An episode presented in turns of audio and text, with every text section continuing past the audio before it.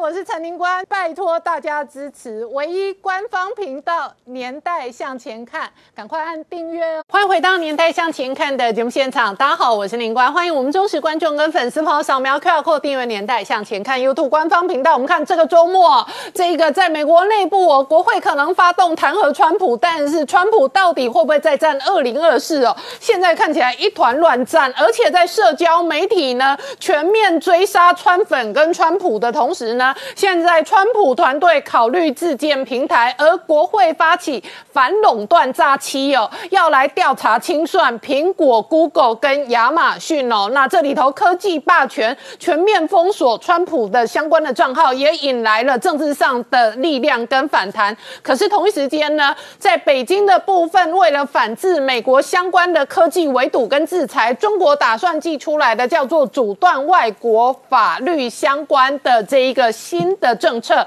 然而，北京面对的是再度封城的疫情爆炸，同时呢，这一回合的缺煤、缺电、限电呢，李克强讲话了。李克强说，天气这么冷，不准人为断电哦。然而，北京内部哦，除此之外哦，现在也变成一个超级天眼之城，因为已经统计出至少高达一百一十五万只的监视器哟。那这一个控制疫情，同时也控制这一个维安，同时也保政权，而这背后会带来多大的政治、军事、经济的变化？我们待会要好好聊聊。好，今天现场有请到六位特别来宾，第一个好朋友汪浩大哥，大家好，再来是台大医师李斌医师，大家好，再来是科技业者林静总经理，大家好，再来是财经专家翁伟杰，大家好，再来是吴明杰，大家好，再来是黄创夏。大家好。好，我们看美国呢，最新的是所有的社群媒体，至少主流的大的平台，推特、脸书、Google，现在都要连锁的封杀这一个川普，同时呢，全面追杀。那这个追杀引来了反弹。国会要启动调查。好，创下我们刚刚看到的是，脸书、推特、Google 跟苹果连锁封杀川普跟川粉，那一路追杀的同时，川普可能自建平台。现在美国的社群网络呢，正在形成一个虚拟世界的来美国的大内战，嗯，正在开打了。那四大社群媒体呢，因为上次美国国会被攻击的事情之后，开始咄咄逼人，全面追杀川普。本来只是说限制川普十二小时、二十四小时，现在推特都直接永久禁用。川普的账号。嗯，那但是川普呢，也完全的立刻就反击，说他呢，那他就自建平台，嗯他不会再沉默。但是没想到川普这个这条推特立刻就被推特给删掉了，所以他删掉之后，推特呢咄咄逼人，要继续讲说他们呢为什么要把川普永久禁用？他用了两个理由，说川普发了两条文，这个叫做美化暴力。第一条是说什么？因为川普在被删掉之前的前一条是说七千五百万投给我的人，他们是要让美国再次伟大。这群人呢，他们的权益不应该被漠视，也应该受到平等的对待。哎，这条，因为他们说这叫美化暴力。第二条是川普呢，就说很多人在问我，那我就直接宣布一月十号、二十号的就职典礼，我不会参加。这一条也是美化暴力，推特都把它删掉，而且变成是他要永久删除的罪证。因为他们说，第一个呢，他是向那个支持他的川粉，那攻进国会的川粉表达了支持之意，所以这叫美化暴力。第二条呢，川普说他不参加，他是暗示一月二十号的就职典礼是一个安全的场合，你可以去闹。所以推特这样个理由出来之后，很多人有就觉得你推特咄咄逼人，全面追杀也到了不合理的地步，所以反作用力又开始爆发起来了。所以很多川普呢，川普的脸书那个推特账号被拿掉了，很多人干脆把他们所有在推特里面、脸书里面他的那个头像，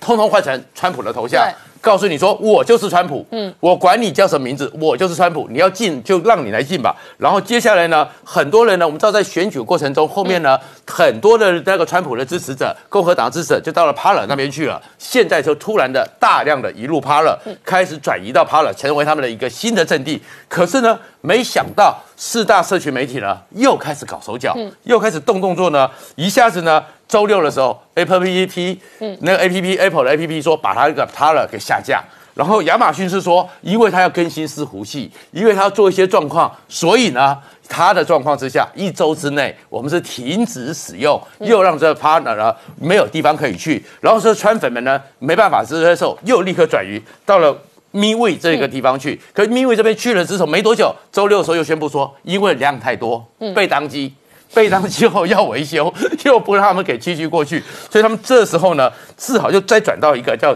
Gaber 这边去了。目前 Gaber 这边是一小时增加一万个用户，快速的再上去，所以你会看到说，这些支持川普的人，还有共和党里面也觉得说，你这四大社群媒体搞到咄咄逼人，太过分了。所以呢，共和党的参议员呢，卢里斯就开始要提案了，要针对 Apple。Google 和阿拉隆，你们这三家，你们搞成这个样子，你们已经侵犯到了人民的宪法权利，你们已经违反了反托勒司法。他要求要把祖克伯这些人呢，通通的用刑法来追诉。现在就变成是一个网络社群的攻防战，而美国在网络社群上支持者的大内战，方兴未艾。好，文浩大哥，你怎么观察？川普本人在今年的大选普选票当中也拿到七千多万张选票。那如今呢，所有主流美国的大型社交平台哦，全面封杀，连 Google 跟苹果都追杀，因为 Google、苹果都把这一个呃川粉现在新的聚集地的平台哦，可能直接下架。那所以川粉跟这一个川普可能要一直搬家再搬家。你怎么观察网络上哦，这宛如在追追杀流寇？那现在。川普到今天都还是美国现任总统，你怎么看？对，呃，在中国啊，中国呃的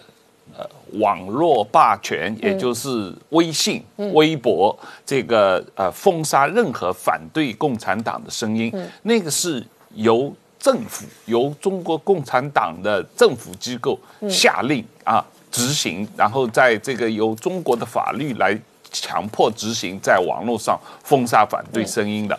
但是在美国啊，他们现在这个网络的呃托拉斯，嗯，对于这个川普和川粉的封杀，实际上是没有法律根据的，嗯，因为它不是根据美国的宪法或者根据美国的某一个法律来做这件事情的，完全是这些啊这些网络霸权，这个他们自己托拉斯以。他们自己的意识形态，用他们所谓他们是一个私人的企业，根据他们私人企业的用户守则的这样一个借口来做这种政治封杀啊。那但是他们这种政治封杀，等于是说这些网络机构呃科技寡头，他们等于是自己给自己。夺取了一个巨大的政治权利，嗯，这个政治权利，我觉得这几乎是科技寡头的政变，是，就是说政治领袖跟他的支持者中间必须有平台嘛，是，那寡头等于切断了，断了你的通路，像断链一样，像断供应半导体一样，那你川普没了川粉，川粉没了川普，你们就成不了事，是这个概念，是这个概念，所以就是说他这些网络寡头，这些科技寡头，他们自己。把自己的政治权利无限的扩张，因为他们做所有这些行为是没有任何美国宪法或者法律根据的，他们也不是民选的代表，他们也不是官员，所以他们曾经在国会听证的时候，这个 Ted Cruz 在国会上就问你说是谁选你们的？你们有为什么有这个权利做这个事情？那他们说我们的权利就是因为我们，呃，使用者要用我们这个平台的时候，他们都。签了或者至少勾了，答应了，我有这些守用户守则，你只要你要用我这个平台，你就要遵守我这个用户守则。我这个用户守则里面有几千条，我随便怎么写，反正也没人看。这个因为所有人都用这个网络平台都有经验嘛，他们几乎每几天就会推出一大堆的东西，要你画勾同意你才可以用嘛，所以他们就。有人说，美国的这个呃这些网络平台的用户守则，你如果一个人要仔细读他的所有这些守则的话，大概需要花一千个小时啊，所以没有人看这种东西的，但所有大家都必须同意你才可以用，所以他们就自己给自己无限扩权，使得他们这些这些科技寡头就变成了一个媒体霸权嘛啊，那这种状况。是对人类社会的长远的这个呃，这个正常的公民社会的正常运作，对于整个这个民主自由社会的一个正常的宪法保护有巨大的害处。而且他们不光你想象一下，如果他们现在可以这么做，此刻这个对象是现任总统，是你现在可以这么做，你当然可以对任何人这么做，对。对吧？这是第一个。第二一个，将来如果他们跟 AI 连接起来的话，那所有人的所有行动就被这几个科技寡头控制了。对，他们实际上科技寡头里面没有几个人啊。那这个脸书的 Zuck Zuckerberg 对吧？这个 Twitter 他他的这个 Jack，这个呃 Google 他们里面一两个人，Apple Cook，实际上真正控制这几家公司的就这么四五个人，他们等于是决定了人类一半人类的日常的所有生活的行为啊，而且他想要封锁谁和重就可以封锁谁的话，那。他们就拥有了无上的权利，他们的所以他们引。来了反弹嘛。当年 AT&T 是这样子被盯上、被迫分拆的嘛。是是当年本来全球最大的电信的这一个科技的呃托拉斯大巨头是 AT&T 的庞大帝国是这样，是这样。好，这是一个，所以他引来了国会的调查，跟国会现在要控管嘛，就跟北京现在在追杀马云一样嘛。北京已经发现马云再玩下去，马大于党。马大于国，那马要当党国了，北京的要当谁喊呢？好，那我们回头来讲，川跟川粉被切断之后，我猜测判断，要有人去抢川粉跟接收川粉啊，川粉才是真正的政治资产。就是我不是歧视老人，但是川普跟拜登都是七八十岁的老人。所以他们的生理年龄跟他们将来可以掌权跟影响政治的路线，其实并不是那么的大。但是川粉叫做七千五百万张选票，任何一个人二零二四年拿到这些票，其实他也可能拿到白宫的这一个门票。对，这个是另外一个问题，就是所谓美国共和党或者整个美国的啊、偏右的选民的川普主义，将来这个旗帜由谁来维持？啊？那现在这个你看到民主党，特别是 Nancy Pelosi，他们要在国会里面主推，呃，要这个 impeach，要要要要这个呃弹劾川普，那。还有，川普还做十天，他现在要弹劾他，而且说老实话，整个走程序的话，他们说起码也需要三个月才能完成。那川普早就下台了嘛，他他为什么要做这个事情？做这个事情是为了防止他二零二四年再次出来选举。对如果你现在被弹劾了，你就二零二四不能再选了。所以他们实际上目的不是要现在让他下台，因为已经没有意义了，目的是要阻止他二零二四。再出来选对，可见民主党多么害怕这个人。对这个就是一个很大的问题。可是你看全球的政治，普丁到今天还在掌权，马哈迪九十多岁回去掌权，所以掌权这件事真的有可能卷土重来。如果他活得够好，他的身体素质是够好，这个是一个问题。那当然，另外一个，如果川普真的被呃建制派彻底封杀的话，那么谁来？代替他，谁来继续扛着作为这个川普主义的大旗？这个当然是呃共和党内部会有相当长的一段时间的这个内部的争议和过程啊。因为从从这一次的这个过去两个月的这个表现来看，川普实际上跟共和党的建制派是彻底分裂了。对他们实际上共和党内部存在的巨大的一个呃建制派和川普呃派的这个巨大的矛盾和斗争。好，我们稍后回来。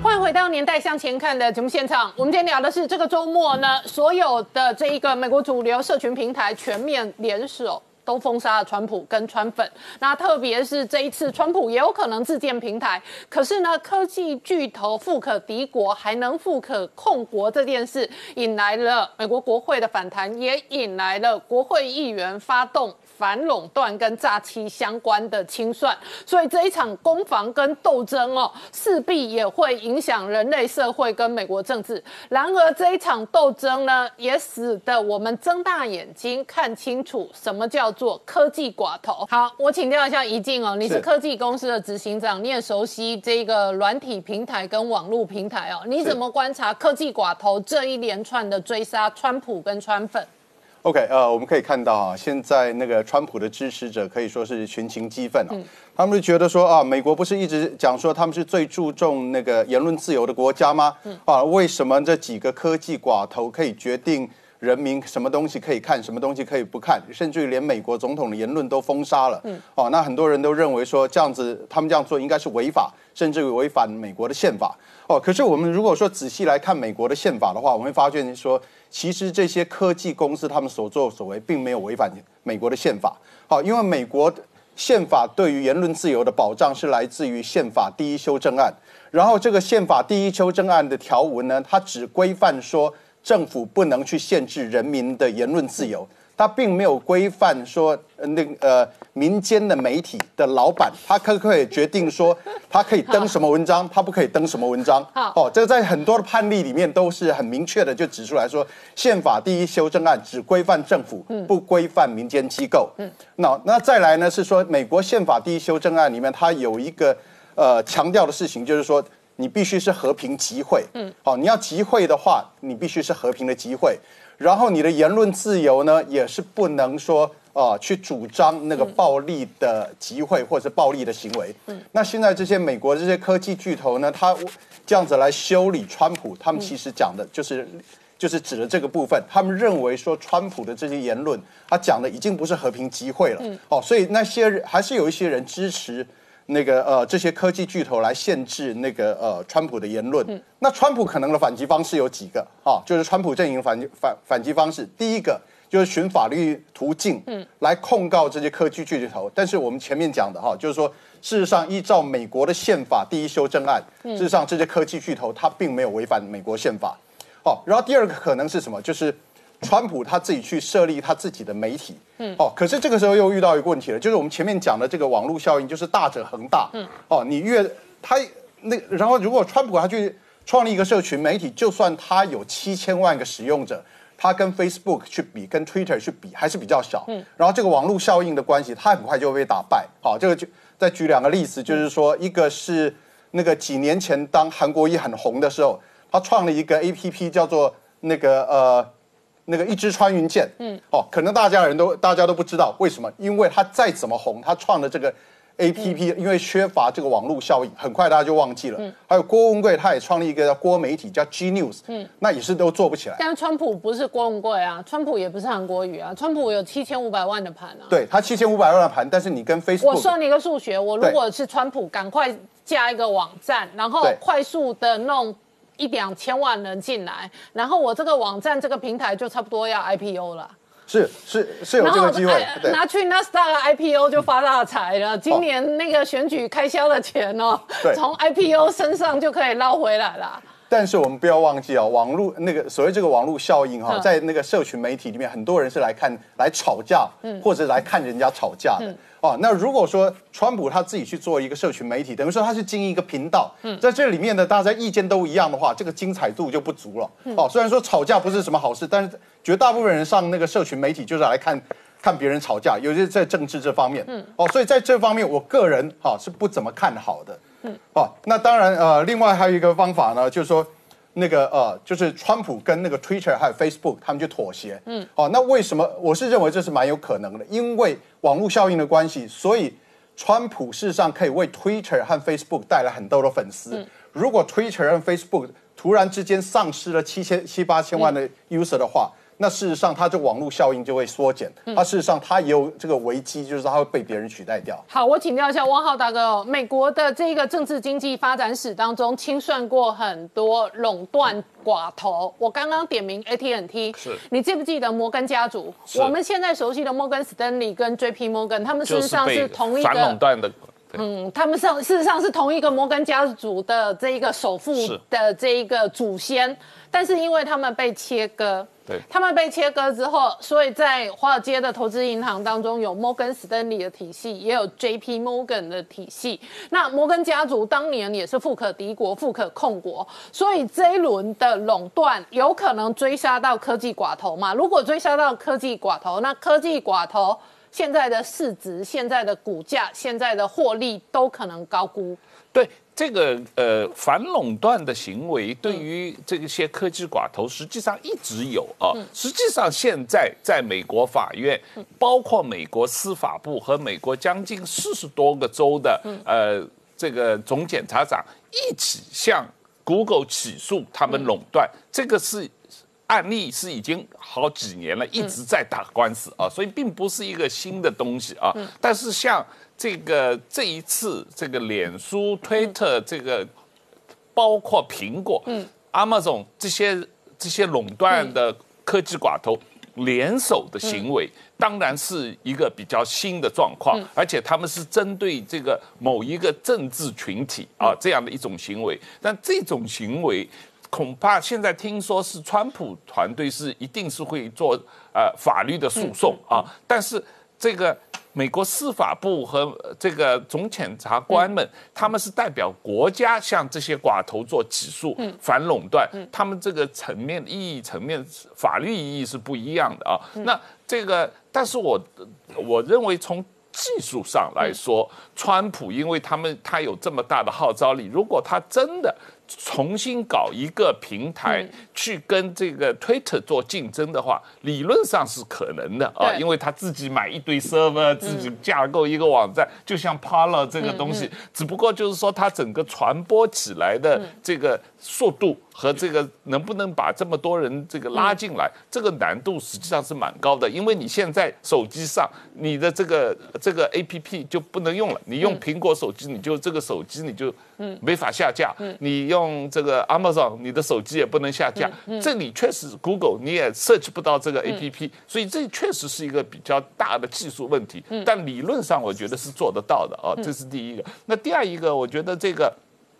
不管怎么样，这个无论是欧盟还是美国政府控诉这些大的这个科技企业的垄断的行为，这个本身这个呃这个诉讼还在进行，而且我认为这这这件事情会造成整个这种反垄断的行为的社会压力会越来越大。这件事情可能使得反垄断的这一个呃，不但是社会压力变大，而且很有可能去执行，甚至分拆。是我们看过 AT&T 分拆，我们看过历史课本写摩根家族分拆。那事实上，这些人也可能分拆。这是一个，再来，民主党成天说要加税。那拜登现在疫情那么差，以后当家敢不敢兑现加税支票？那加税谁最倒霉？就他们啊。他们这帮人去年赚最多，然后获利最高，所以如果反垄断跟加税两大力道全面追杀这帮人。这帮人的市值，这帮人的身价，可能又有截然不同的发展。是有这样，现在的反垄断的控诉，你比方说一个比较明显的，像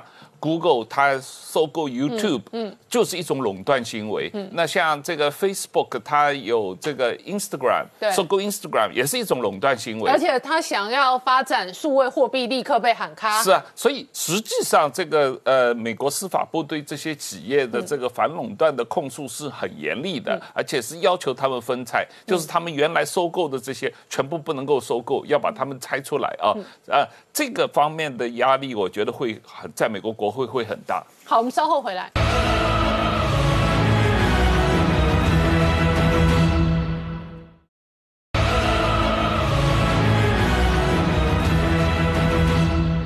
回到年代向前看的节目现场，我们今天聊的是，在美国疫情全面恶化的同时呢，美国的政治的风暴跟厮杀也杀到数位平台上面了。但是同一时间呢，北京呢也是内外交战。一方面，现在哦，河北石家庄的疫情全面失控之后呢，北京陷入再度类封城的状态；另外一方面，李克强禁止所有人为断电。其实疫情还有加上这个寒冷，还有加上断电这件事情呢，也让北京中南海有一些微妙的变化。八号的时候，好久没有在中共官媒里面正式被亮相的李克强，竟然央视新闻联播把李克强讲话给放出来了。哎，这代表的是很特殊，因为李克强好久没这样讲话了。而李克强出来之后呢，非常严厉的在国务院常会里面下令，绝对不允许发生人为断供，而且还讲了一句话：群众的冷暖。这个是没有东西可以比的。那李克强讲这么重的时候，其实大家就非常的好奇了。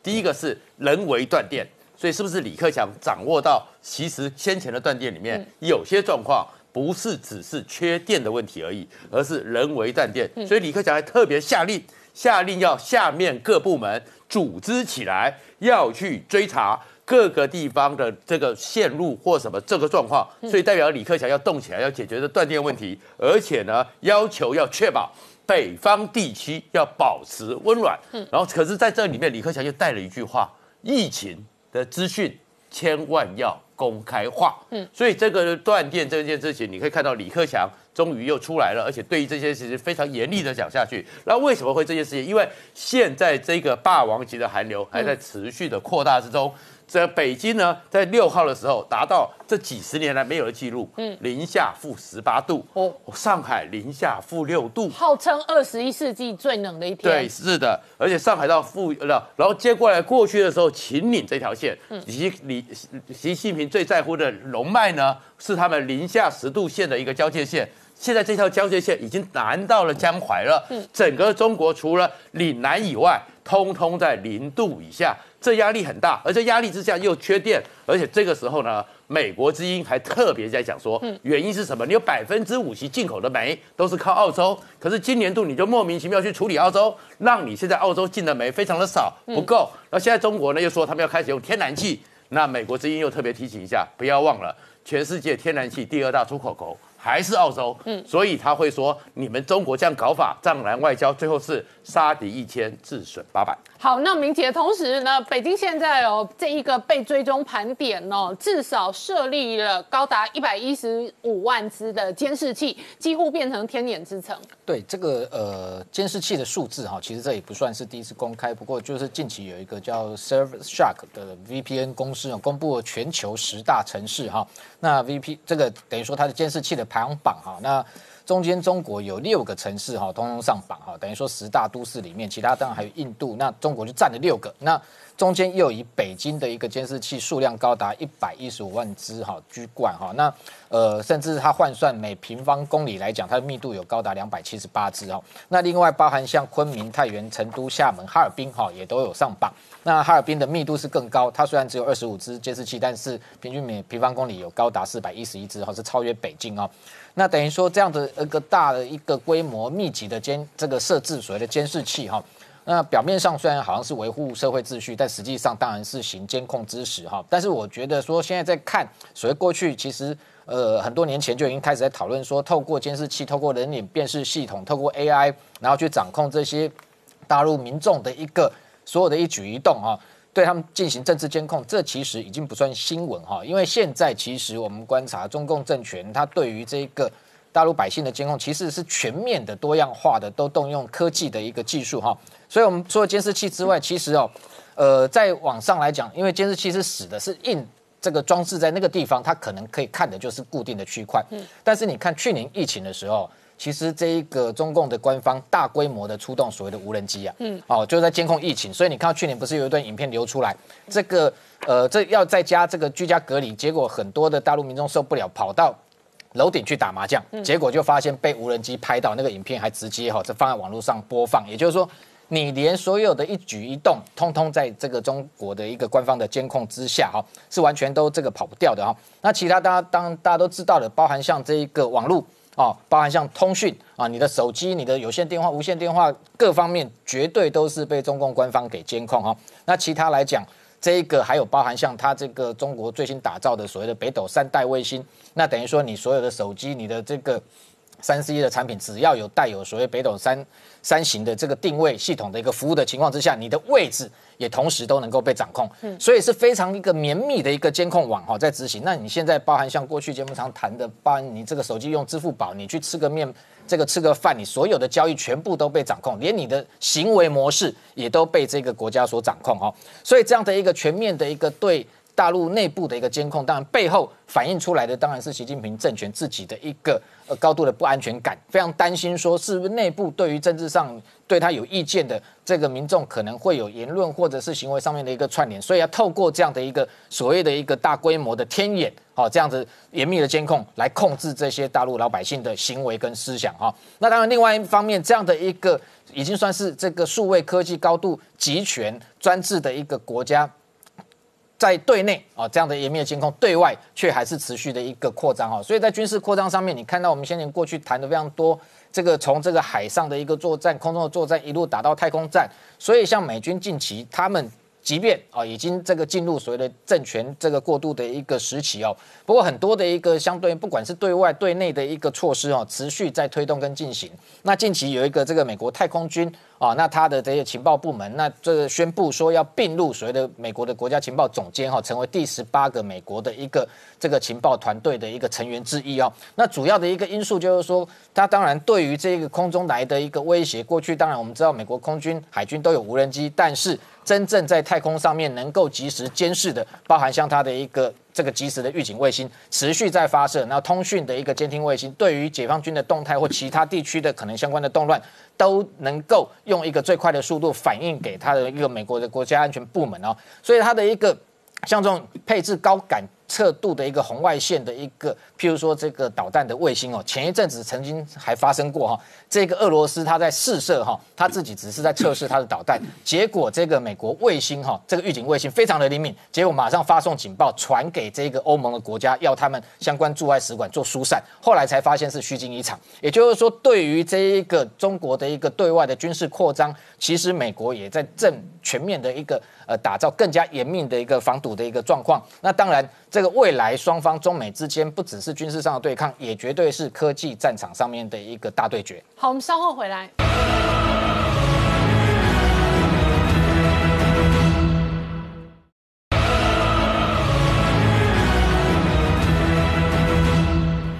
年代向前看的节目现场，我们今天聊的是全球疫情在恶化，特别是美国现在几乎是每十五个人就有一个人确诊，而现在的确诊跟传播还在爆炸的同时呢，也传出来疫苗的施打当中。首先第一个新闻是辉瑞的疫苗呢，这个。新闻资料说呢，打出人命。那其中有一个医生呢，妇产科医生，他呢注射了相关的疫苗，结果十六天之后死掉，出人命。那这个事情就使得很多人觉得，疫苗是不是晚一点打的人呢，有可能打到改良版？因为呢，在英国另外一个这一个媒体资料的报道是说呢，mRNA 疫苗哦，搞不好两三个月之后会有一个修正版。李批怎么看？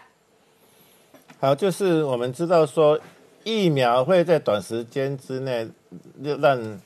人死亡，嗯，唯一一个可能的原因就是过敏性休克，嗯，好，那的确是所有的疫苗都百万分之一的过敏性休克。那辉瑞的那个新冠疫苗看起来是十万分之一的机会会过敏性休克。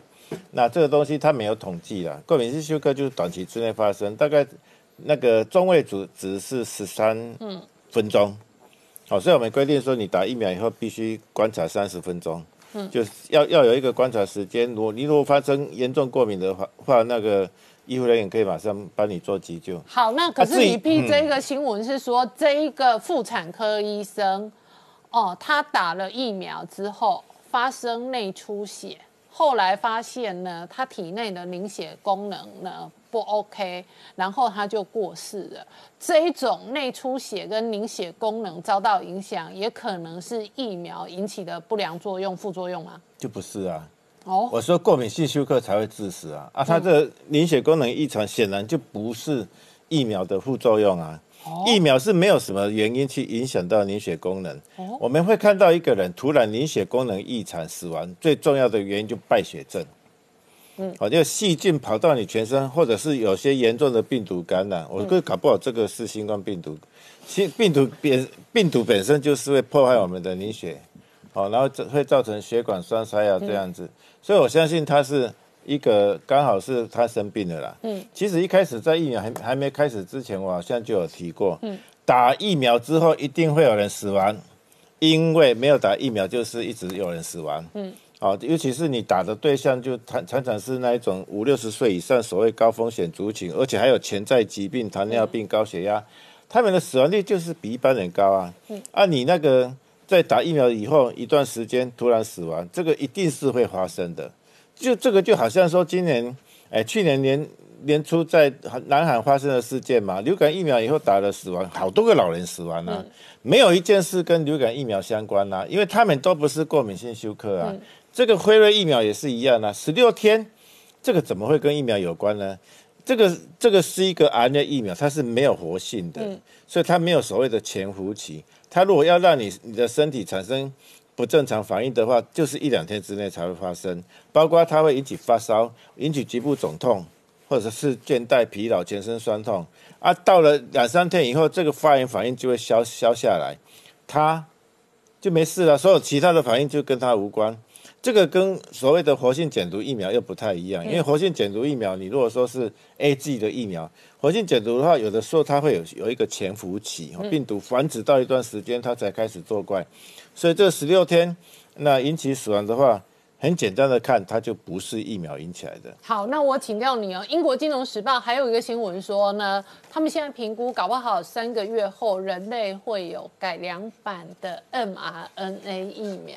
我们真的比较晚打的人，有可能打到改良版的疫苗吗？不会啦，就是说我们对变种病毒还是要有一个基本的影响的一个。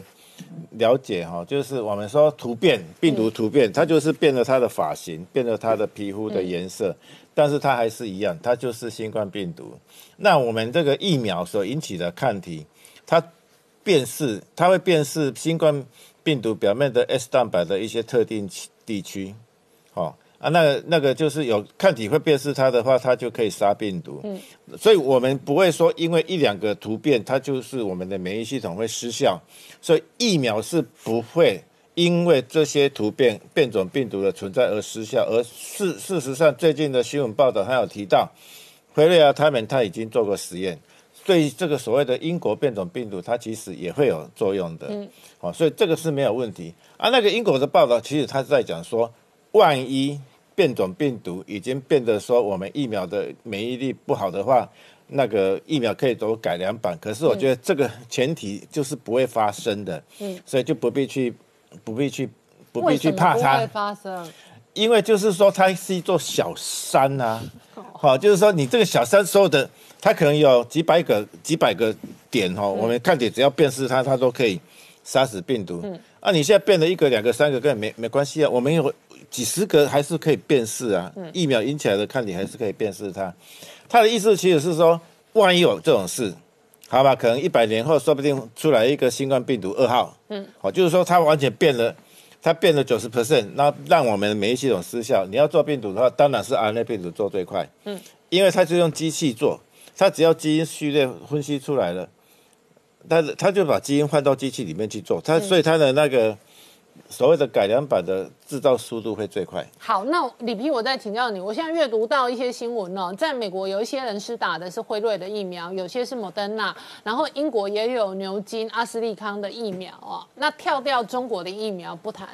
我们将来中华民国国民施打的有的挑吗？然后目前的科学数据来看，谁的疫苗比较好？我们一开始可能会有的疫苗就是辉瑞跟 A Z 阿斯康。中华民国是辉瑞跟 A Z 阿斯康。哎，莫德纳疫苗那个时候好像在谈谈那个价钱跟谈交货的期限的时候，好像是比较慢一点，所以，哎，好像目前还在谈之中了哈，就还没有定案。可是辉瑞 A Z 可能。也是，我不知道他有没有下订订单的，哈，是不是有签约不知道。不过理论上讲起来了，包括 Covax 给我们的，跟我们自己跟厂商去争取来的私下预定的疫苗的话，辉瑞跟 A G 是辉辉瑞跟 A G 的可能性最大。嗯，啊，至于辉瑞、莫德纳跟 A G 哈阿兹康这三种疫苗谁比较好，我就不好直接评论，因为各有利弊啊。嗯，好。那辉瑞跟莫德莫德纳是蛮类似的，他们都是 RNA 疫苗，都需要冷冻的是保存。辉瑞的缺点就是需要负七十度，所以它使用上不要不方便。它它一定会有疫苗的浪费，因为是七十度拿出来以后五天之内要用完啊，我们就叫很多人来打疫苗，可是一定会有很多人不来打疫苗，而且到了下午等不到人，那个疫苗作废，一定会有疫苗的浪费。然后那个。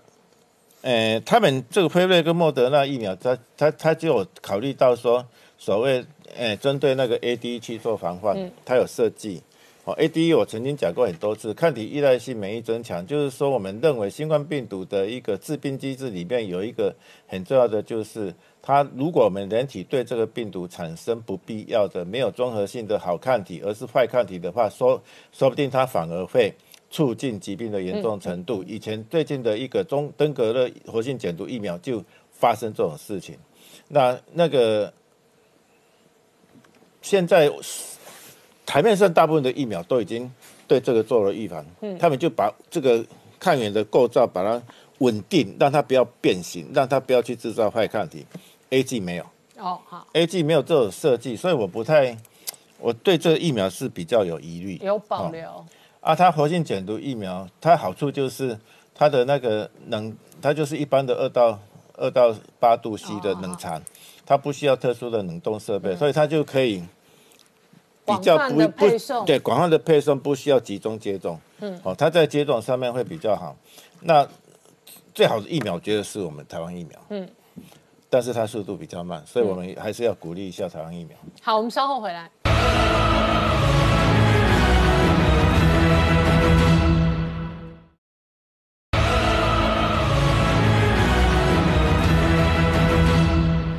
年代向前看的节目现场，我们今天聊的是哦，这一个礼拜以来呢，事实上国际新闻是非常纷乱的。美国的政局跟疫情现在都还在失控中。同一时间在资本市场上，那上个礼拜比特币有飙上四万多之后，今天立刻崩跌崩杀。那外界关心，这可能是今年的金融热钱泡沫之母。没错，我想其实，在上个礼拜的节目当中，我们特别提到这个比特币的狂飙，它其实是一个投机潮的涌现跟资金腐烂所造成的一个效应哦。那现在呢，这个美银呢就提出来说，其实比特币将有可能会变成是泡沫之母。嗯，那泡沫之母的意思不是说比特币这个商品会在未来跌到消失不见，我个人认为这不可能。他没有提到说未来比特币会崩跌到哪里去，他只是说它是一个泡沫的指标。那他提到的就是说。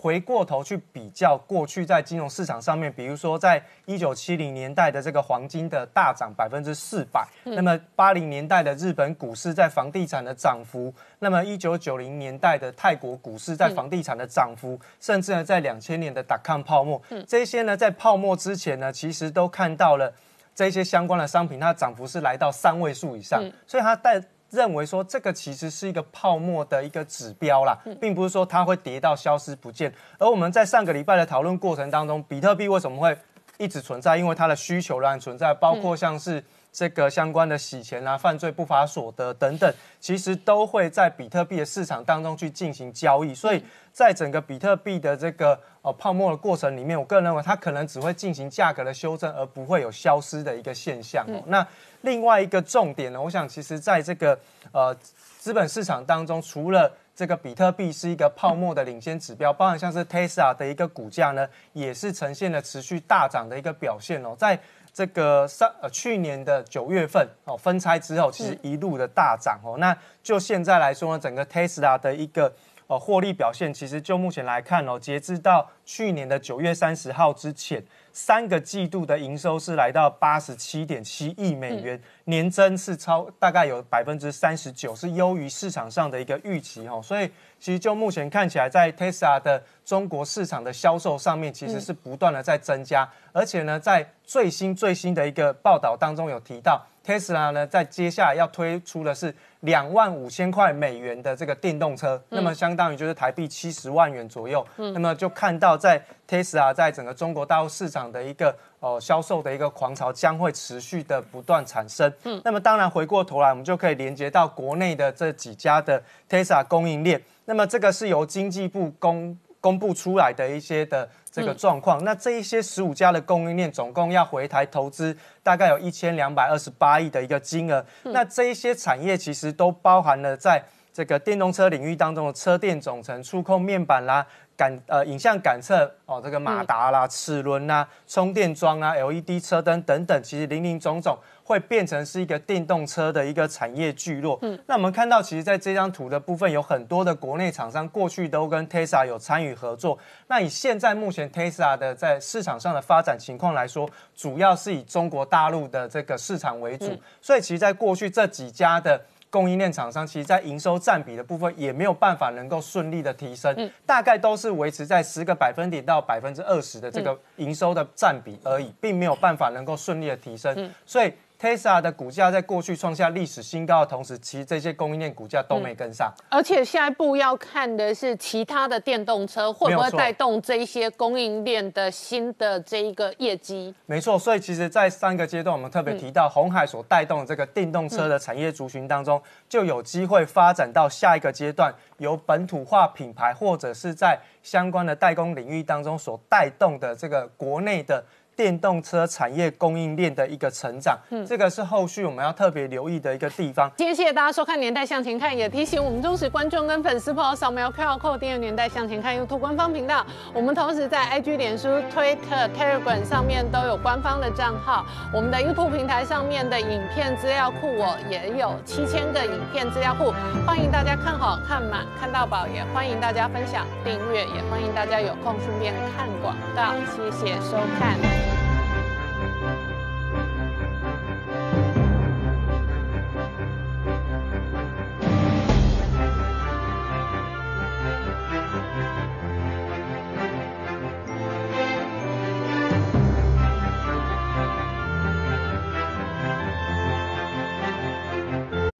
我是陈宁官，拜托大家支持唯一官方频道《年代向前看》，赶快按订阅哦！Hello，我是陈宁官，拜托大家支持唯一官方频道《年代向前看》，赶快按订阅哦！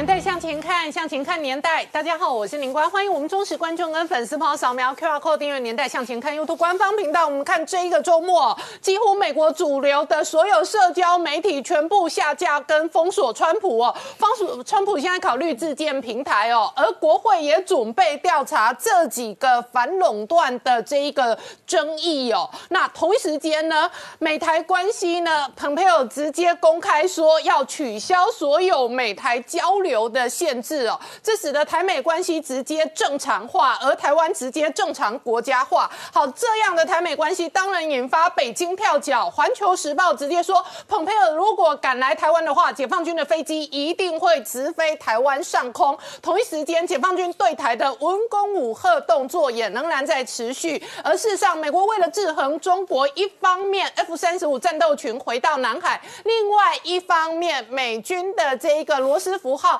也在回应泰，可是美国本身疫情全面失控，每天确诊的人数已经突破三十万人以上。那这一个回合呢？这一个美美国相关的媒体报道，美国变异的病毒传播力甚至高达五十 percent 以上。也因此呢，全球观察这一波疫情到底要恶化到什么程度？今天最新的新闻，菅义伟的支持度崩盘。那他事实上哦，这个上任主政哦，都才几个月而已。整个日本疫情全面失控，事实上北京也陷入封城跟失控的处境。但是呢，这个周末连电的八寸厂跳电停电之后呢，半导体强调强产能，连电今天收盘大涨三个百分点，台积电收盘再创历史新高。老美的科技巨头直接求救台湾，求救台积电，整个半导体的战争持续开打，而热钱抢抢棍，那滚到台北股市再创历史新高价。这背后会有多大影响？我们待会好好聊聊。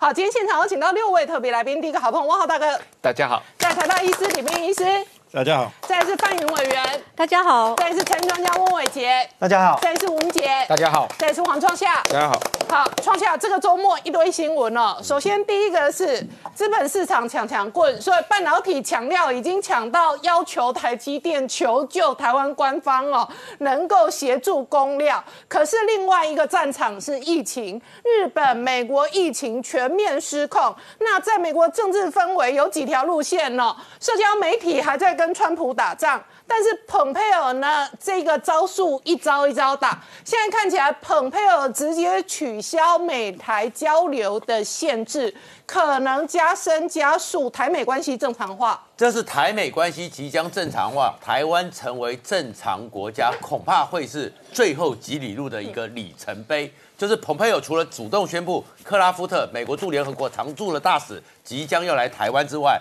贯彻台湾旅行法，绝对会继续贯彻下去之后，他正式宣布要取消在国务院里面过去这几年秘密的美台交流准则，从此之后再也没有了。而根据这个美台交流准则呢，以后呢，台湾在美国那边呢，代表处的人员可以进到国务院去了，不受以前的限制。我们呢，代表台湾的象征的国旗、主权的象征，也在美国没有任何限制，我们以后都可以出去了。而将来呢，互访之间也没有任何限制。所以蔡英文有可能出访美国。所以蔡英文或什么可以去出访美国，不是过境了，是正式访问。甚至于还有一件事情在里面也是讲的是，过去的时候，因为在过去的台湾关系法 A I T 的限制里面呢，有一件事情是我们跟美国的交往，一切以 A I T 要作为一个桥梁。嗯，但是 A I T 目前的定位，在还没有处理它提升之前呢，他也讲了，根据它废除之后呢，以后呢，我们可以直接经济部、经贸部就对他们商务部，不需要。再有中间这个桥梁，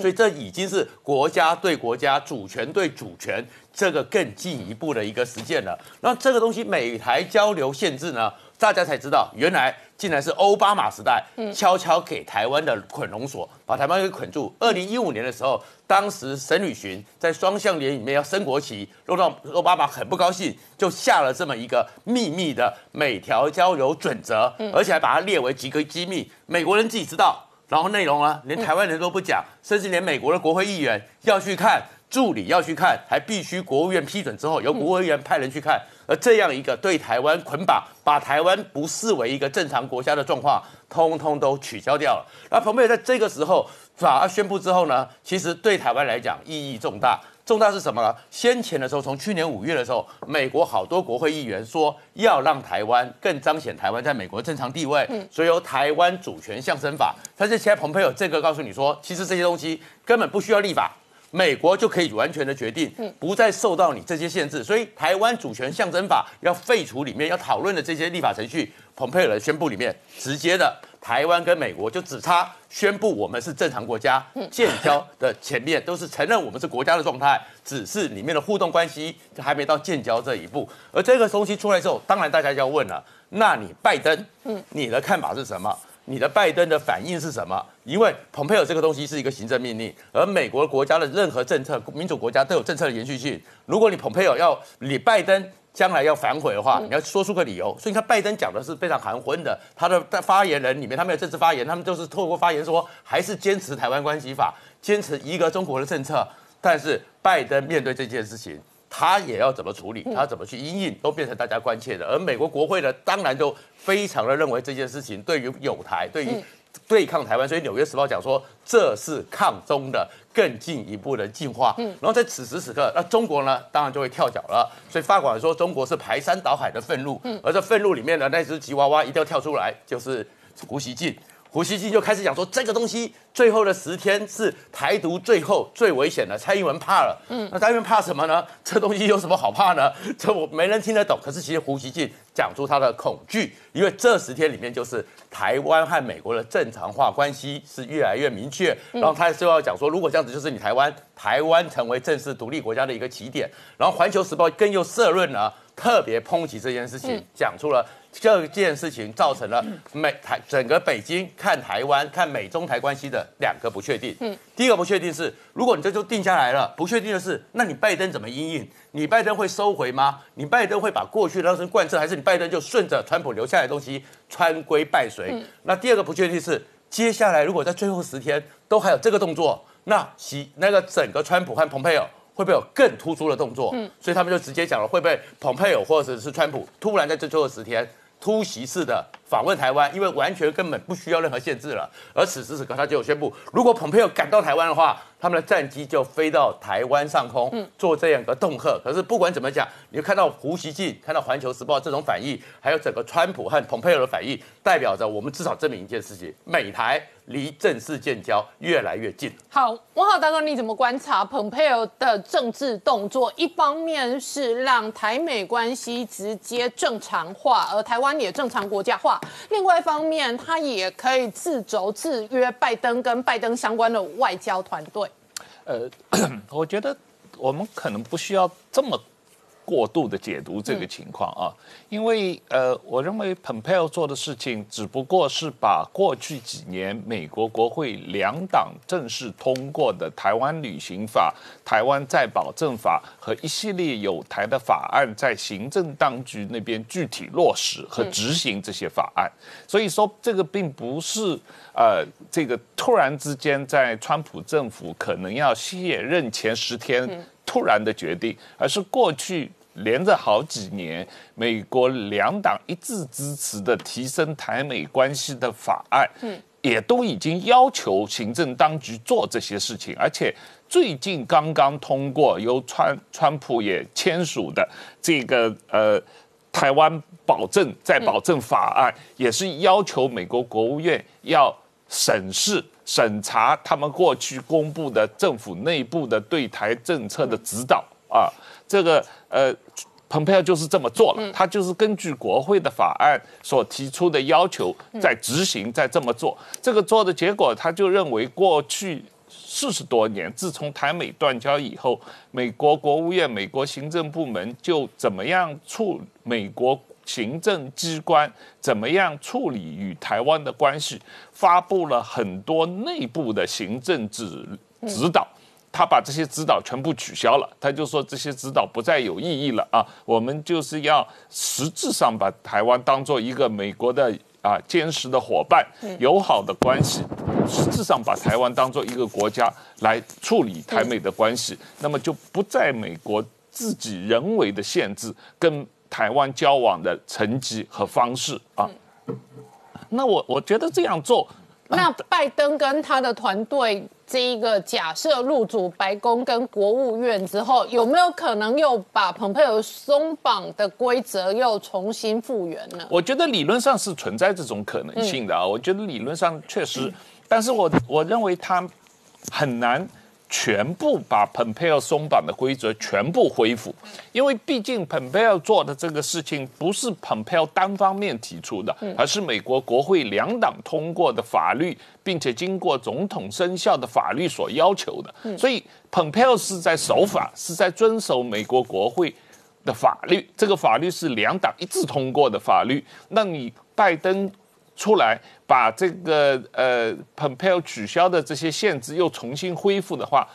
实际上是在违反美国国会已经通过的法律啊。所以呃，拜登如果要恢复他的这些原来的限制，或者甚至自己设定新的限制，某种程度上是违法的行为啊，违反美国国会通过的法律的行为。那所以呃，我认为拜登即使要。做某些自动的，在中共的压力下做让步、做限制，它实际上会处在一个相当困难的状态。一方面就是这个跟美国国会通过法律是有抵触的；第二，它很明显会被啊蓬佩奥或者被其他的挺台湾的议员指责，你实际上是在向中国让步、中国妥协，因为美。一个最关键的，呃，川普政府上任以后，他最关键的建立一个，就是说，美国跟台湾发展友好的双边关系，不要以美国跟中国的关系为，嗯，为这个。依据和框架不要受中美国跟中国的关系所限制，美国跟台湾就是美国跟台湾的关系，美国跟中国关系就是美国跟中国关系，不能让美国跟中国的关系限制美国跟台湾发展关系，这个是最关键的原则，由川普政府来设立。那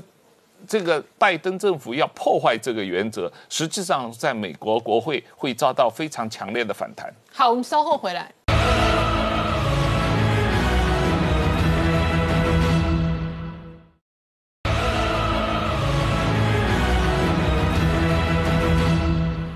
年代向前看的节目现场，我们今天聊的是这个周末，美国国务卿蓬佩奥公开发表声明，那取消了美台交流的限制，这使得台美关系逐步的正常化。不过这个时间点也引来了北京跟环球时报的跳脚，委员怎么看？我想哦，就是说最近我们看到各种各样的讨论，就这两天哦，那大概把它分成一个就是动机了哈，就庞佩奥到底为什么要这么做？哦那这是动机，那另外一个就是到底它的影响是什么？我觉得动机的部分当然都有哦。那有人认为说他就是故意要让拜登的团队很难过，就是说动一个说所谓的牵制，就是说拜登团队的就是说抗中的方向哦。那有人认为就是说他可能就是为自己历史留名哦，好像这个东西是在他卸任前定的。那刚刚汪浩有讲。说这其实就是说，已经过去一点一滴都在做了哦。那我也认为说，其实历史呃一点一滴都在做了。可是你明确的宣布哦，它其实这个象征意义还是会有对未来的一个影响了。那回来讲，就不管他个人是就是说要牵制拜登团队，还是说个人历史游民哦，那他的影响到底是什么？我觉得影响的话，就是说，因为我们看一下共和党跟民主党各方的智库的反应，大家可以讲就是说最好到最坏。其实最好的话就是说，蛮多人期待拜登团队。那他们自己发表的声明也很稳健哈，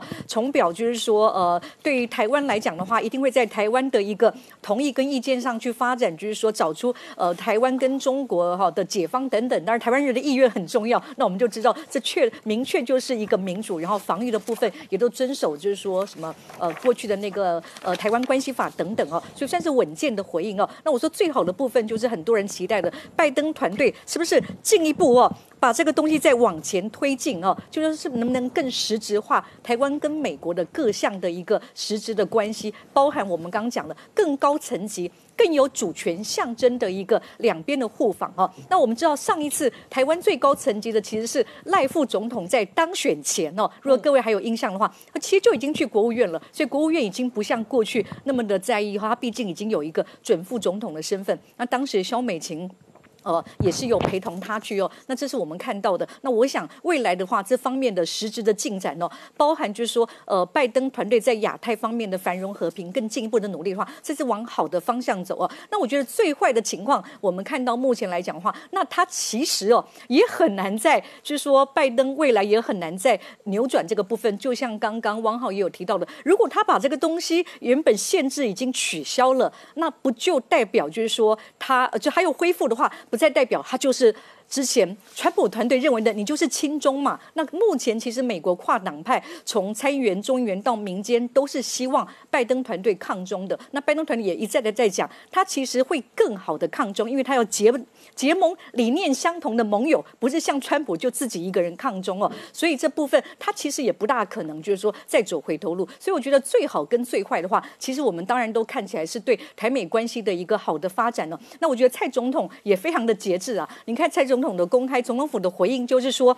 呃，我们感谢支持，但是不冒进哦。这非常的蔡总统的风格，就是他认为他要当一个。可以被预期一个好的合作伙伴。那肖美琴，呃，我们的驻美代表，他表达了就是说，呃，非常感谢取，就是说取消这个数十年哦的一个歧视。那我觉得这真的是过去对台湾的歧视，因为刚讲到就是说，奥巴马时代二零一五年双向园其实就是我们的驻美的，等于就是我们的使馆嘛。一般来讲，这个使馆就是该国主权的一个领土的延伸。那你在自己的领土，不是在国务院里面放国旗哦，你在自己的领土里面哦，双向园上。升旗都被认为中共不高兴的话，我妈妈就限制不行哦。那真的是长期对台湾的歧视哦。那非常高兴，这个长期的歧视一点一滴的被改变，然后在这个。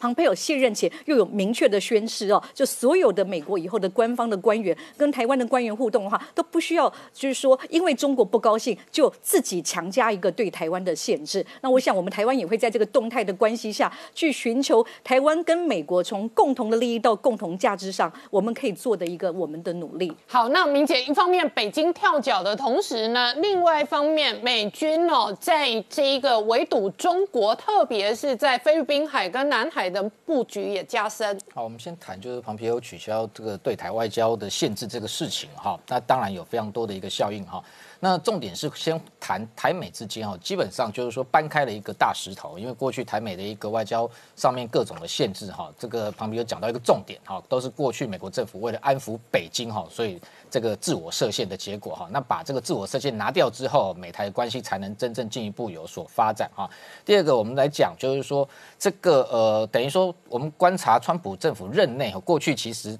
短短四年哈，不管在外交跟军事跟台湾的合作上面哈，其实这样的一个进展已经大幅超越过去四十年哈，这是一个事实哈。所以你可以看到说，为什么北京的反应这么大哈？那我们看到北京直接，他环球这个时报不断的呃丢出他的社论哦，在评论这个事情，那直接呛说这个美国是丢了一个这个原子弹哈，那甚至这个直接点名庞皮欧是所谓的这一个丧心病狂之举，为什么要骂这么凶？也就是这个庞皮欧的确踩。到北京的痛点哈，所以他才会反应这么大。但是骂归骂，其实另外一方面他也怕归怕哈，这是同时并存的一个矛盾现象哈。那骂的部分，刚刚谈到就是说，他呃，环球时报还谈到说，呃，如果今天未来这个如果因为取消对台的一个外交限制，他甚至怀疑认为说，庞皮欧有可能是为了自己要。访台来铺路。那如果说庞友真的访台，那他就强调说，他这个解放军的战机第一时间就要飞临台湾上空哦。那同时用前所未有的方式，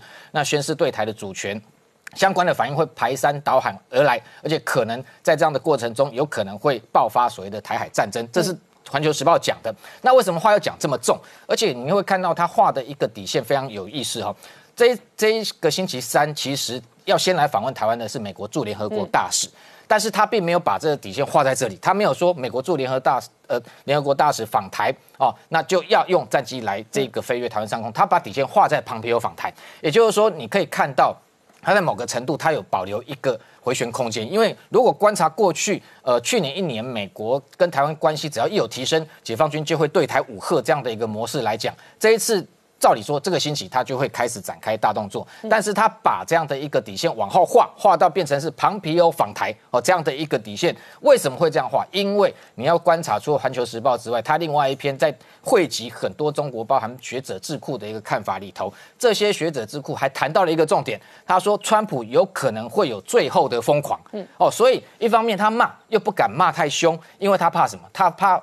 激起了川普真正这个出手，真正出现所谓最后的疯狂，而且最后的疯狂不是只有庞皮欧访台，甚至川普访台，甚至美国军机军舰访台，甚至大家外界关切中国的这一个官媒，甚至讨论的说，川普手中还有动用核武的权利。所以你看，其实他一个这个内心深处，他对于川普最后这十天有可能作为，他还是保留各种可能性，所以全面在警戒。所以这一次我们观察，就是说，照去年先前美国高层来访的模式，他的军机会越线。但是这个星期，联合国驻台大使来台湾，会不会有类似的动作出现？也许本来他要做，但是因为庞皮欧丢出了这个震撼弹，把这个北京整个镇住了。就变成说他会想动，但是不敢动。那换句话说，你看到这个北京的一些智库学者，甚至还把这一次的事件会说这样的一个做法，其实因为庞皮欧快下台了，没有实质意义，所以有可能我们会观察他会留在拜登上台之后，然后再可能开始针对这个事情做相关的后续的回应。所以你看到这几天解放军对台的这个相关的演训，其实也非常耐人寻味哦。先前上个星期还在不断的丢他东风系列的导弹，包含从最早的东风五一直到。这个一次展示五型东风三十一、东风二十六、东风二十一、东风十六、东风十五，一直甚至有东风十七的高超音速飞弹。东风五是在对美，其他的可能是对台。但是你看这几两天它释放出来的军演消息变成什么？变成它的一个北部战区海军的潜舰支队在大雪中这个演训。为什么要在大雪中，而且在北部战区渤海、黄海这个地方演训？因为他还是担心川普这个最后的疯狂有没有可能美军对这个直逼北京相关有采取这个军事行动，所以这个部分它的一个演训可能会转为在这个时间点未来十天不到十天的这样的一个紧张的过程中，用一个防备美军可能主动出手的一个方式再进行演训。那对台的部分，我们要观察，也许它会留比较晚。的时间反应，所以你看到美军的部分其实也早做这个预警，因为一月二十这个时间点，本来先前大家外界就评估台海有可能情势会升温，因为解放军先前已经预先部署了零七五，或者是他山东号的航母已经南下哦，直接到南海，那北返的时间点非常有可能原本就落在一月二十的前后，那本来解放军也许有打算在这个时间点加大对台的军事压力，但是。这个庞皮欧出手之后，这样的一个变数会让他动也不是，不动也不是。所以你看美军近期他的一个美利坚号的这个两栖舰队，其实已经在菲律宾海进行这个 F 三十五 B 的起降训练，那直接就是在对中国展示说，我已经早就准备好在这里等你。同时，你看他的 MQ 四 C 的无人机是呃去年的十二月这个大概穿越了哈这一个整个巴士海峡，甚至直抵南海有九次之多。那这一个月，据中共这个官媒的统计，已经今天已经有第三次了。也就是美军其实早就已经布下天罗地网，加大相关的军事部署，在这个地方紧盯解放军。所以北京方面这次也许他会考量，他会认为说，或许这是川普设下一个圈套在这里。如果我今天踏到这个圈套，主动战机，譬如说再去跨越台海中线，非常有可能遭遇的。不见得是台湾的战机，有可能是美军的战机。特别是如果真的庞皮欧突然闪电访台的过程中，美军一定有护航的一个兵力，海上也好，空中的兵力。解放军真的出笼的话，反而会直接跟美军遭遇，甚至擦枪走火。所以这个部分，这个情势在这个星期我们观察，美中之间的对峙的确会非常的一个微妙，变化会非常多，也会非常紧绷。但是整体上来讲，回归整个基本面，不管未来。这个拜登政府上台之后，会不会哦持续川普这样的一个对台友善的政策？基本上，中国只要持续扩大威胁，美台的关系就不可能会这个走向这个低低潮。好，我们稍后回来。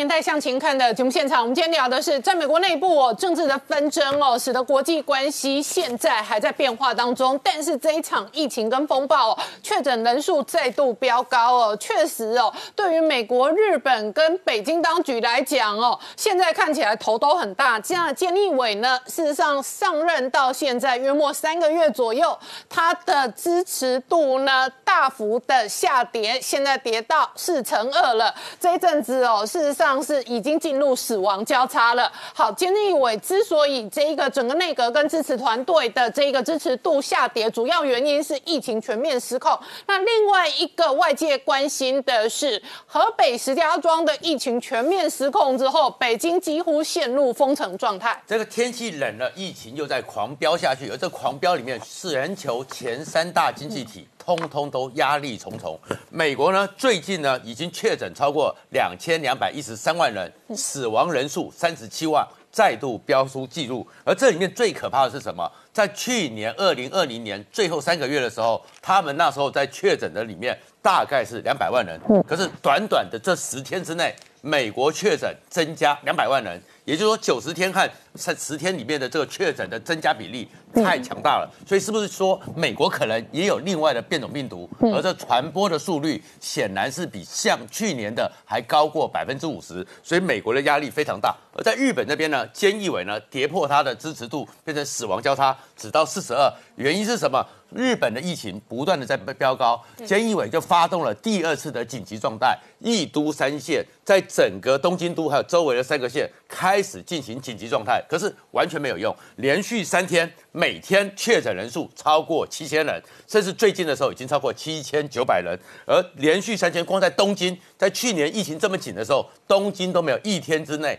确诊超过两千人。所以这样一个情况，我们破例之后，菅义伟你的防疫能力，你的这个内阁有没有办法去处理，都变成大家怀疑的。所以他的支持度快速崩跌，直跌百分之十二，现在只剩四十二。而且呢，在民调里面，很多日本人在访谈里面开始对于今年七月有没有机会重启东京奥运，越来越悲观了。而在这里面，再状况就是北京了。北京再度封城，而且北京进行了一个新的政策，叫做“只出不进”，就是周围呢你都不能，你的所有人出去之后不准再进来北京。然后这里面特别是河北，河北的所有火车站、铁路局啊，最近宣布所有的火车站停卖，各种的不管是高铁、火车进到北京的车票，通通都停卖。原因是什么？原因是习近平的龙兴之地，石家庄那边。竟然疫情越来越多，在检验的结果里面，他们经过一个大筛检，用新的盖用体育馆盖了一个叫火眼实验室，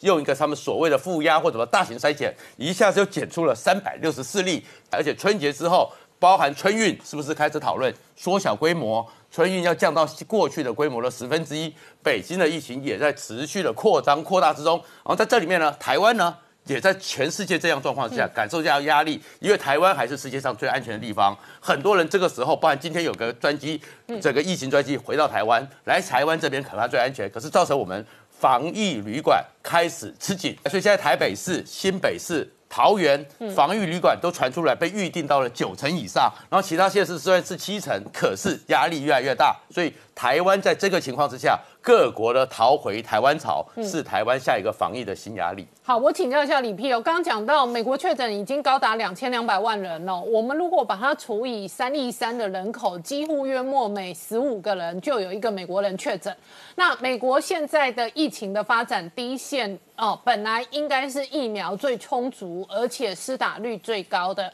可是现在包含加州跟洛杉矶都传出来新闻说，事实上第一线医护愿意施打的这一个接种疫苗率，可能约莫是四分之一。左右，换句话说，他们现在很担心疫情会连续延烧好几年，而所谓疫苗的施打来控制疫情这件事不容易在今年看到，你怎么看？对，就是说，因为这个秋冬天到来的话，我们看到世界各国的疫情都上升了，嗯，那就是而且我们这个这一次秋冬天的疫情比前一波还更猛烈，嗯，哦，它上那个感染的人数还还多。哦，所以的确是一个对对我们的疫情控制造成一个很大的压力。虽然有还是有些人会把这个疫情上升就归咎于变种病毒，但是从去年一月开始发现病毒到现在，我大概已经讲了几十次变种病毒不要不要进了，好不要进，因为这个。她再怎么变都是算是一个小突变啊，就是一个女孩子，她有时候做做头发，有的时候换衣服，我看起来还是会很喜欢她，我不会因为她头发变了就不喜欢她，她还是还是认得她，对我们的免疫系统还是认得她，还是会去攻击她，所以变种病毒你要突变成另外一个个个个体是非常困难的事情，哦，就是 A 你会突变变成 B 你是很非常。困难的事情，虽然说那个突变的病毒，它是有的时候它在繁殖上面有一些差异哈，但是并没有任何科学证据显示说我们发现的什么英国变种病毒、美国变种病毒、日本变种病毒，它真的传播速率很比较厉害。我们看到的只是说日本、英国、美国的传播速率变快了。它的阿诺，我就是一个人可以传给几个人的那个值阿诺值是有增加的。但是 R 诺值的增加不只是牵涉到病毒本身的一个的那个特生物特性嘛，它其实还牵涉到你的防防疫的政政策，防疫政策才是最重要的。像我们台湾，台湾是全世界最安全的地方，我们的 R 诺值就是小于一嘛，小一它就是会慢慢自己消失不见了，因为一一个传给零点一个，它马上就不见了。为什么？因不是因为我们的病毒特别特别温和啊，而是因为我们的防疫政策很成功，它传不出去，既然自然 R 诺值就是会小于一。那所以那个 R 诺值的大小呢，其实跟病毒本身的特性比较没有关系，跟你的防疫政策有没有成功比较有关系。嗯。那美国虽然号称说，它白宫说是它又出现一个新的病毒，它是传播能力可能这呃这是五十 percent。他说传播力增加五十 percent。对，啊，这个不知道从从哪里来的。嗯，我去查过哈，英国的那个变种病毒，它号称会增加七十 percent 的传播率。嗯。啊，没有人知道那个数据从哪里来的。嗯。那个数据是来自一个。一个好像是博士还是什么的，在一次演讲里面提到这件事啊，他自己也不知道七十 percent 从哪里来，他那是心里这样子估计，然后大家就引用这个七十 percent 啊，大家全世界都是哇七十 percent 好好可怕。那白宫说是五十 percent 的变异病毒，那疾病管制中心他发布的新闻就是说病冠新冠病毒不停的出现变种，这是自然界一直出现的事情，就这样子。嗯，哦，他说也没有证据说。说它是传播率是超过五十 percent，所以对变种病毒本身哈，我们还是平常心看待啦。它再怎么突变，它还是它基本上本质架构上还是一个新冠病毒啊。那个秋冬天是比较不容易防防疫哦。这个阿诺只是跟秋冬天有关系哦。我我们一直强调说，这个新冠病毒在秋冬天的环境，它可本来可能。在环境可以生存个三十分钟，它变成三十个小时，啊，传染力就是会变大增的，这个才是最重要的一件事情。那所以那个，呃，这这段时间大概就是我们自己台湾的话，就是继续维持我们的防疫政策就可以了。我觉得并不需要去为了这个去修订我们的防疫政策。然后这疫苗接种的问题也是非常大的问题，在疫苗接种的一开始，我就曾经警告过。不要以为说大家都会接种疫苗，因为我们以前大规模接种疫苗的经验里面都失败了。嗯，最最近的一个例子是二零零九年那个 H1N1 新型流感的时候，我们台湾是想要打七十 percent 的人口，结果只有百分之二十六打。对，美国是希望打一百 percent 的人口，结果他们再怎么宣传，再怎么宣传，最后是三十 percent 的人打，好，七成的人没打疫苗，为什么？因为就是打了以后，大家就是会听到说啊，这边有人死掉，这边有人中风，啊，虽然他说是没有因果关系，可是会造成民众的压力。民众为什么有压力？虽然专专家会一再一再去说明说这个跟疫苗没有直接关系，但是民众通常不接受，因为他就是会怀疑。为什么？因为这个，因为第一个，你这个我们大家都不知道疫苗，我们的国民教育都没有教过疫苗，然后突然要你打一个新闻媒体说有打死人的东西，他就会恐慌啦、我我觉得这个是国民教育的问题。另外一个就是，我觉得那个就是自由民主的问题，因为我我那时候觉得美国人应该强制百分百施打疫苗？对啊，就是因为我二零零九年那时候我看哦，美国、英国、香港、新加坡、台湾，什么东西都一面倒，没有人打超过百分之五十，好像只有韩国超过百分之五十。哦，因为我觉得他们的医生好像也蛮权威的，我叫你怕的怕，人不会怕。然后呢，世界上疫苗打的最高的就是大概是北韩吧，哦，就是他们就是政府叫你打，你跑你则跑哪里去？嗯，啊，所以这是自由民主智慧这个样子啊，所以我我相信在台湾以后以后有疫苗也会这样子，有你听说最近这一个月的流感疫苗施打跟接种率就下降了嘛？现在就有很多疫苗库存可以打了嘛？就是前一阵子就是很奇怪啊，韩国有一个流感疫苗打了那个有死掉，然后说有四十几个那个重大的那个事件啊，包括死亡，就是根本也跟我们没关系，我们台湾也没有这种这种案例啊，我们台湾只有一一两个说是神经炎，那个是很少见的一个不良反应啊，啊你大家就不敢打了，就只要有一个新闻媒体上面的负面新闻，马上就会造成人民的恐慌，因为他们并不了解疫苗。嗯真正了解疫苗的人很少了。好、那不了解疫苗的情形之下，你要他打，他当然就会拒绝打。我想美国现在的情形就是这个样子。他虽然有买了那么多疫苗，但是我相信最后很多疫苗会浪费掉。就像我们台湾，我们台湾买了七十 percent 人口的疫苗，最后只打了二十六 percent，那最后那些呢，全部销毁。我我觉得说。在那个二零零九年之后，我去参加过几次的国际协会，全大家全部都在讨论疫苗的接受度、疫苗疑虑的问题。然后去年世卫组织第一次把疫苗疑虑当成是人类十大健康威胁之一，就大家觉得这个问题很厉害，大家都没有解法，我也没有解法，我就是很困难。当然，解法就是。那个像独裁政权一样先不停，立不足哈，你你管你就走着好，你就走着瞧哈，不可以不打。可是我们大概没有办法做到这件事啊，因为这个接种毕竟在我们自由民主国家是一个那我们医要尊重这，个人意愿的事情。那我们的医护是第一线百分百强制接种吗？我看到洛杉矶已经确定有四成的医护人员哦拒绝施打疫苗，可是洛杉矶的疫情哦是美国最失控的城市之一。我记得我们台湾也有做过民意调查哦，就是调查我们医护人员要不要打新冠疫苗，也差不多三四成不想打。对。哦，因为他们其实就是看到这些新闻报道就会有点畏惧啦。嗯。哦，有人又过敏啊，严重过敏啊，又怎么样子？那所以我想这个东西大概我们的疫苗大概都是半强制的，像流感疫苗我们每年都要打一次啊。嗯。啊，我们就是规定说，你如果没有，你如果不打的话，要写理由，要有正当理由。那要不然的话，就是要写确决书，说人家要给我打，我确决我不能不打。啊，这个东西呢，就就你不打还是可以啦，也没有说你不打的话就把你 fire 掉，也没有那么厉害。那所以对于那个疫苗这件事情，我觉得就是蛮伤脑筋的哈。就是对于我们未来台湾有疫苗的话，这方面也要好好的努力一下哈。就是你们你那个如果是政府已经有明确的证据说疫苗是安全有效的，你不要凭着新跟跟着新闻媒体的报道就随便去推断说疫苗的安全有问题啊，还是按听专家的话，嗯，才有保障。好，我们稍后回来。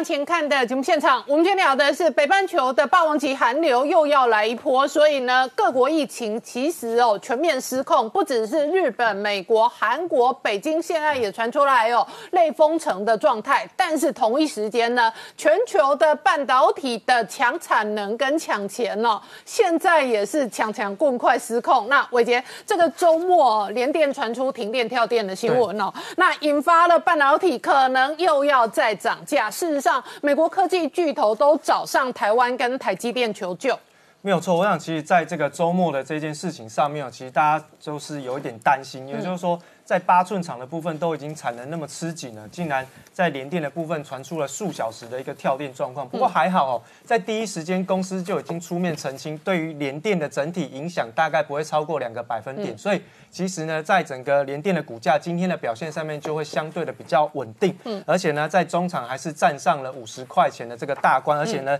也收复了月线，在这个股价表现上面是有机会再挑战前坡高点的。好，所以联电是利空不跌反涨。没错哈，那我想其实最近台北股市有很多的关键性的半导体厂商都出现了这样的一个现象。那么台北股市呢，今天中场还是受到半导体产业的一个带动，那么中场上涨了九十三点，来到一万五千五百五十七点，成交量放大来到三千两百三十六亿。但是外资今天没有什么买了哈，那不过也没关系，因为。今天除了联电之外，台积电的表现也算是相对不错。那再创下历史新高，来到五百八十四块钱哦。那么联发科也同步创下历史新高，来到八百五十一块钱。所以其实，在整个半导体的产业带动之下，台北股市基本上是稳住了半边天。那当然，在这一次的整个联电的八寸厂跳电之后呢，当然确定哈，就是实际上的影响是不大。不过呢，它还是有一些些在产能的部分需要恢复，那在机台的部分也需要去进行整修，所以其实就目前看起来，在产业的这个产能吃紧的部分，很有可能会再一次出现涨价的一个效应哦。那当然原先就不够，所以在产能的部分，现在目前的产能缺口还是维持在百分之十到百分之二十。那么就目前看起来，今年的整体半导体产业的发展上面哦。五 G 似乎是串起今年半导体的整个产业发展一个非常重要的产业的前景。那么我们看到，在瑞银的部分是公开就直接点名台积电跟文茂这几家厂商呢，将会受惠到五 G 相关的这个是。啊，推进哦。那么手机其实已经进入到他们所谓的后五 G 时代。那么重点就已经不是在于量的增加，而是在五 G 手机的平均售价的上涨。这个是今年半导体产业会推升的一个最重要的关键哦。那在二零二一年到二零二五年呢，包含像是手机的收入呢，会哦往上成长百分之九。那零组件也有机会受到推升，来到百分之五。尤其是在射频晶片的部分是上涨来到百分之二十四，那当然这个功率放大器的这个稳茂相关的族群呢，其实都有机会受惠哦。那当然在五 G 手机销售部分，今年有机会放大来到四点四亿只，那么当然对于未来来说是有机会持续往上推升相关的产业走势。那么就目前看起来呢，在这个 Intel 的部分是今年这个台积电比较重要的一个关键哦。那其实过去 Intel 在高阶的晶片订单上面，他们是不会外包，都是自己做吼。那但是呢，因为他们在七纳米的产能上面出现了延迟，那么听说这个七纳米的产能要到二零二三年以后才有办法量产，所以呢，对于这个。他们的高阶晶片的部分就必须要委外代工，而早上的就是台积电跟三星。但就目前看起来，台积电的部分应该是会是以这个四纳米的这个制程来给这个 Intel 去进行外包。那这个产产量的部分应该是会在二零二二年哦，就是明年的部分会进行量产。所以其实，在呃外资的部分也开始因为这样的状况哦，稍微去上修了整个台积电第一季的一个表现了哦。那呃，目标价也都持续的上修，那么包含像是在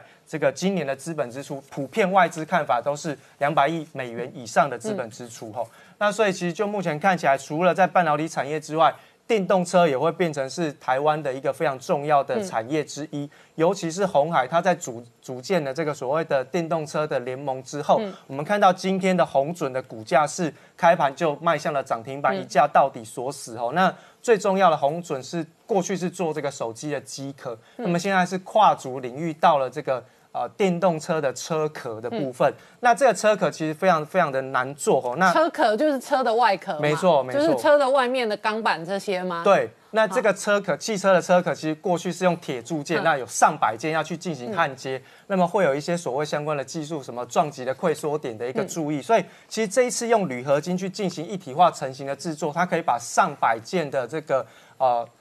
焊接，嗯，缩成只要四到八件就可以完成，哦哦，所以这个是红准厉害的地方，因此他们打入到了 B N W 供应链，哦，对，这个是非常难得一件事，因为哦只要红海现在才说优于特斯拉等级的轻量电动车，没错就是说事实上其他车厂也要发展电动车了。没错，因为发展电动车最重要的是你的重量要轻，才能够省电，哦对续航力才会强嘛。对那经过这样子的一个技术之后，一台电动车的重量可以少掉一百公斤以上。哦所以其实对于它的续航力有非常好的一个表现。嗯所以在今天的红准呢，就表现得非常亮丽哦。那后续还是可以留意一下在电动车的一个表现的地方。嗯那另外就是说，提到电动车，我们也可以看到，在今年的晶片短缺其实是烧到了。压缩到了所谓的汽车晶片，对。那这个汽车晶片是受到五 G 手机的需求跟这个所谓的 NB 的晶片的需求，反而把这个汽车晶片的这个呃产能呢给压缩到，所以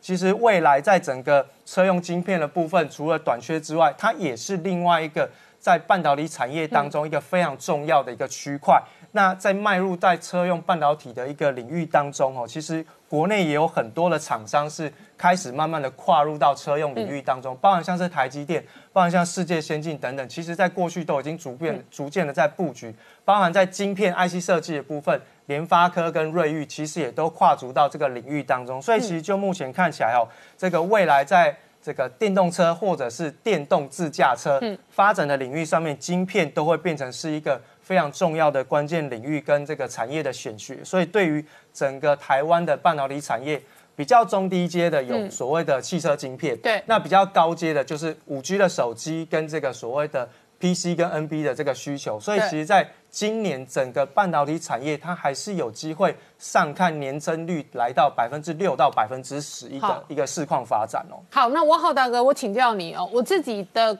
产业上的观察是，台湾二零二零、二零二一年这一波科技产业的大爆发成长。非常类似两千年哦，这个呃 Y two K 的时候，千禧年的效应。那当时是有 dot com 的一个狂潮，那现在是有全世界数位化。事实上，车子的数位化就是电动车。今天事实上就有一个新闻了，行政院决定高铁南延的同时呢，要在周围再设一个屏东科学园区。那所以事实上，台湾